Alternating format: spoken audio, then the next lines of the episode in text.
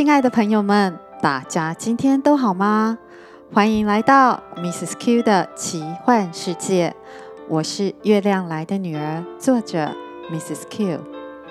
小光的故事已经到了尾声，大家一定很想知道小光要如何帮助村民们度过这次的大难关呢？在预告故事前，我有个好消息要告诉大家。首先呢，谢谢大家这些日子来的支持及陪伴。每每看到收听的人数增加，就给了我动力继续写下去。虽然我不认识你们，但是你们的参与让我这个写作的园丁不再感到寂寞。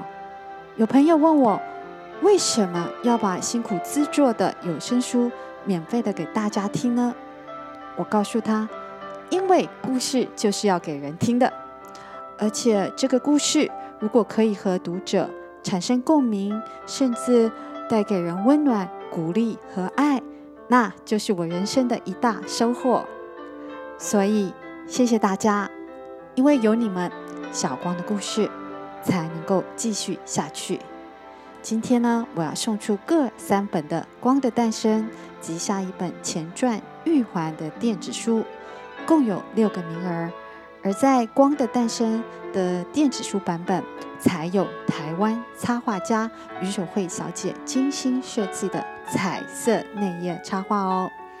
各位只要到月亮来的女儿脸书粉专页上的证书贴文下，写下您为什么喜欢这本书，或是这本书带给您的影响及启发，就有机会得到哦。另外，先在这里告诉大家，我目前正筹备出版第三本《光与石兽》。由书名可知，石兽在这本出现了，而且不止石兽，来自各个奇幻世界的神奇人物也加入了。更多冒险泛滥的故事将会发生，很多的挑战在等着小光，直到他与石兽面对面大战的那刻。而小光呢，也从一个可爱的小女孩蜕变成一个亭亭玉立的青少女。大家是不是跟我一样，很期待看到长成少女的小光和她的新的冒险旅程呢？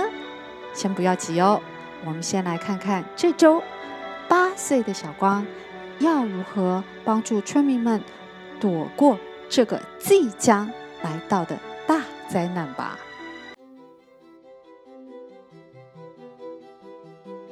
脸色苍白的珍珠小女孩，用着身上最后的一点力气，她虚弱地告诉小光：“大灾难就要降临到人类的身上。”紧张不已的小光把这消息立即告诉了他爸妈。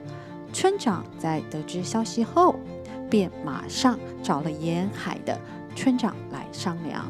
就在大家半信半疑的议论时，一个沉稳有力的声音传了进来，而且居然说，在场的大家及村民们也是伤害大海的共谋者。他是谁？他为什么这样指控着无辜的村民们呢？老和尚的来临让玉环知道了小光的特殊能力，又更强了。就在村民们都上了山。躲避着即将来到的灾难时，那不知死活的几个贪婪的炸鱼坏蛋，不顾上次大海鸥的攻击，看着没人巡逻的海上，正满心雀跃的往珍珠岛开去。